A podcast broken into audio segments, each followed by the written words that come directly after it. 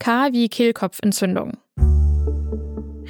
Wenn man sagt, der Kehlkopf ist entzündet, dann ist eigentlich die Schleimhaut im Kehlkopf gerötet und geschwollen.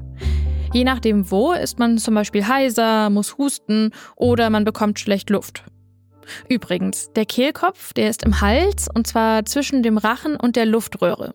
Und der ist wichtig, damit man überhaupt sprechen kann. Man kann die Kehlkopfknorpel übrigens auch vorne am Hals von außen spüren. Oft spricht man da von Adamsapfel. Wie entzündet sich der Kehlkopf? Das ist ganz verschieden.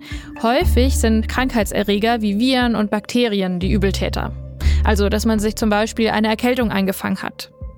Wenn diese Erreger dann über Mund oder Nase in unseren Körper kommen, dann befallen sie dort die Schleimhäute und können auch weiter wandern, zum Beispiel nach unten in den Kehlkopf. Aber der Kehlkopf kann sich auch entzünden, ohne dass Krankheitserreger schuld sind. Die Schleimhaut entzündet sich dann zum Beispiel, weil sie über lange Zeit gereizt, also belastet wird. Das passiert etwa, wenn man viel raucht oder wenn die Luft, da wo man arbeitet, sehr trocken oder staubig ist. Oder wenn einem ständig Magensäure hochkommt. Da kann es sein, dass eine andere Erkrankung dahinter steckt. Wenn die Schleimhaut gereizt wird, dann schwillt sie auch an. Und es kann sein, dass sie dann teilweise verhornt, das heißt, dass sie härter wird. Wenn das mit dem Verhornen an den Stimmlippen passiert, die sind im Kehlkopf, dann klingt die Stimme irgendwann heiser.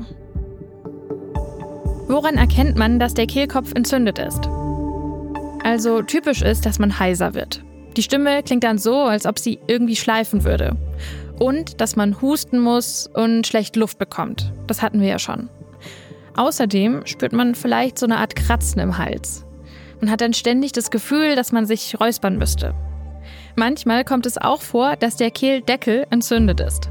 Der Kehldeckel, der schließt den Eingang zur Luftröhre, wenn wir essen.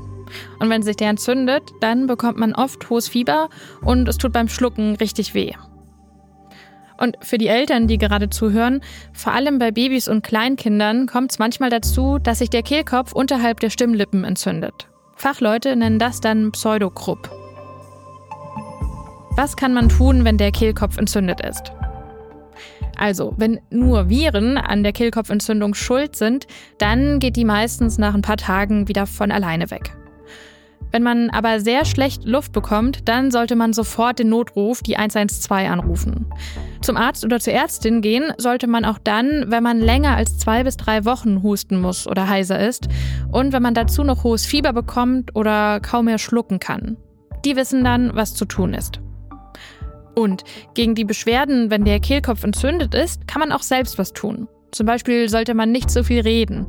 Und man sollte genügend trinken oder man kann auch mit Salzwasser inhalieren. Und nochmal zu diesem Pseudokruppanfall bei Kindern. Da sollte man immer ruhig bleiben und einen Arzt oder eine Ärztin rufen. Oder wenn das Kind wirklich sehr schlecht Luft bekommt, dann gleich den Rettungsdienst. Das war Gesundheit hören, das Lexikon. Wir erklären Begriffe kurz und verständlich. Ich bin Kari Kungel und wenn ihr mehr zum Thema Kehlkopfentzündung oder Pseudokrupp wissen wollt, dann schaut mal in die Infos der Folge, da verlinken wir euch Artikel von der Apothekenumschau.